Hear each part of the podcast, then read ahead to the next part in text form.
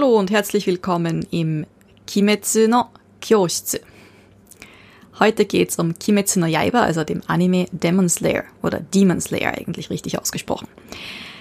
Wie komme ich jetzt zu dem Thema? Naja, also ich habe mich damals, wie die Serie gerade losgestartet ist, das direkt mir live angeschaut, aber mein Sohn ist die letzten Tage irgendwie auf diesen Anime aufmerksam geworden und bettelt mich schon die ganze Zeit an, dass wir uns das gemeinsam ansehen. Und ja, das machen wir eben jetzt auch gerade.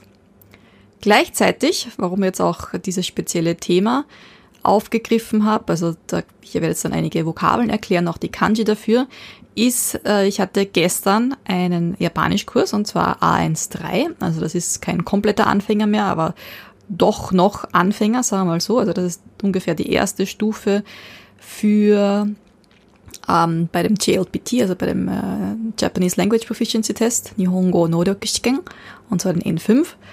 Und nach dem A1.3 kann man dann eigentlich, wenn man halbwegs gut mitgelernt hat, ja, also von nichts kommt natürlich nichts, kann man diesen Test bestehen. Und wir machen jetzt gerade einen Wiederholungskurs dazu und festigen die ganze Grammatik nochmal. Und es ging dabei um das Thema Rauchen. Tabako o Sü, also Tabako, Tabak oder eben die Zigarette. Und Sü heißt eigentlich inhalieren. Und genau. Und das Thema eben bei Demon Slayer ist ja, dass ähm, Kamado Tanjiro diese spezielle Atemtechnik hat. Und atmen heißt auf Japanisch, also die Atmung heißt Kokyu. Und bei ihm ist es eben die Mizu no Kokyu, also Mizu, das Wasser, Kokyu, die Atmung. Und dieses Kyu von Kokyu, das ist die sogenannte chinesische Lesung von Su. Denn Su heißt eben nicht nur rauchen, sondern Su alleine heißt eben inhalieren, einatmen. Ja, was macht man beim Rauchen? Man atmet den Rauch ein, man inhaliert den Rauch. Genau, also dieses Q von Kokyu ist das Su, die japanische Lesung. Also falls du da noch nicht so gut bewandert bist, es gibt verschiedene Arten von Lesungen, grundsätzlich bei den japanischen Kanji. Die eine ist die sogenannte traditionelle japanische Lesung, die andere ist die chinesische Lesung oder die an das chinesische angelehnte Lesung. Details gibt's zum Beispiel in meinen Kursen oder schau einfach mal auf meiner Website japanischlernen.at vorbei. Gut, zurück zum Thema. Ähm, das Ko von Kokyu. Oder machen wir es zuerst so, machen wir es zuerst so. Gehen wir mal zurück zum Titel überhaupt. Was heißt denn der Titel eigentlich? Was heißt eigentlich Kimetsu no Yaiba? Heißt das jetzt wirklich Demon Slayer? Hm, naja. Also das Kimetsu, das Ki, ist die chinesische Lesung von Oni, von Monster. Vielleicht hast du Oni schon mal gehört, das sind diese da. Ja.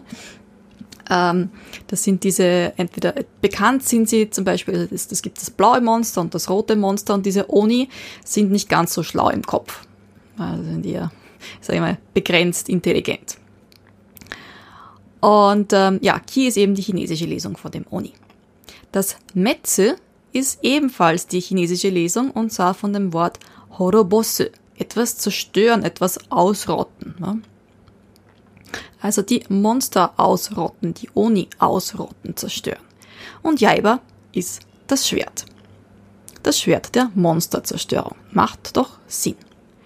Als nächstes schauen wir uns den Kamado Tanjiro an, die Kanji von ihm. Kamado ist die Feuerstelle. Die Kanji, die hier verwendet werden, sind eher selten, um Kamado zu schreiben. Normalerweise verwendet man andere, aber es ist auch so hier möglich. Und beim Vornamen Tanjiro, das Tan ist die Kohle, das Ji ist die äh, ist heilen und Ro ist Kerl. Dieses Ro, das da hinten steht, das wird so oft bei japanischen Namen für Männern verwendet. Es gibt den Taro, es gibt den äh, Kensaburo, den Jiro, den was auch immer. Da fällt mir jetzt gerade nicht so viel ein. Aber da gibt's genug, die eben dieses Ro einfach dran haben. Und wenn man weiß, dass der Vater vom Tanjiro ja ein Köhler war, dann macht das Ganze ja Sinn, dass das Tan, also die Kohle da drinnen ist, und der Nachname Kamado ist. Man braucht eine Feuerstelle, um Kohle draus zu machen. So. Aber jetzt eben zu dem Mizuno Kokyu. Wo waren wir da? Genau. Also, wir haben gesagt, Rauchen heißt Tabako Sü. Tabako, haben wir schon erklärt, ist der Tabak. Interessanterweise kann man Tabako äh, in verschiedensten Varianten schreiben. Man kann es in Hiragana schreiben, man kann es in Katakana schreiben und es gibt auch eine Kanji-Version. Die Kanji-Version, die hat links das Zeichen für Rauch, Kemuri, und rechts das Zeichen für Gras, für Unkraut, Xa. Ja, also ein Kraut, das raucht, das Rauch von sich gibt, das ist Tabak. Genau, Tabako Sü. Und wir haben eben im Japanischkurs am Samstag äh, diverse Dinge wiederholt. Zum Beispiel die T-Form, die Müssenform, dürfen, können, nicht müssen. Also sehr wichtig, viele sehr wichtige grammatikalische Formen. Und die T-Form von Sü ist Sütte. Ja, sehr viele Leute verwechseln das und sagen dann Suite oder ohne das kleine Zu dazwischen.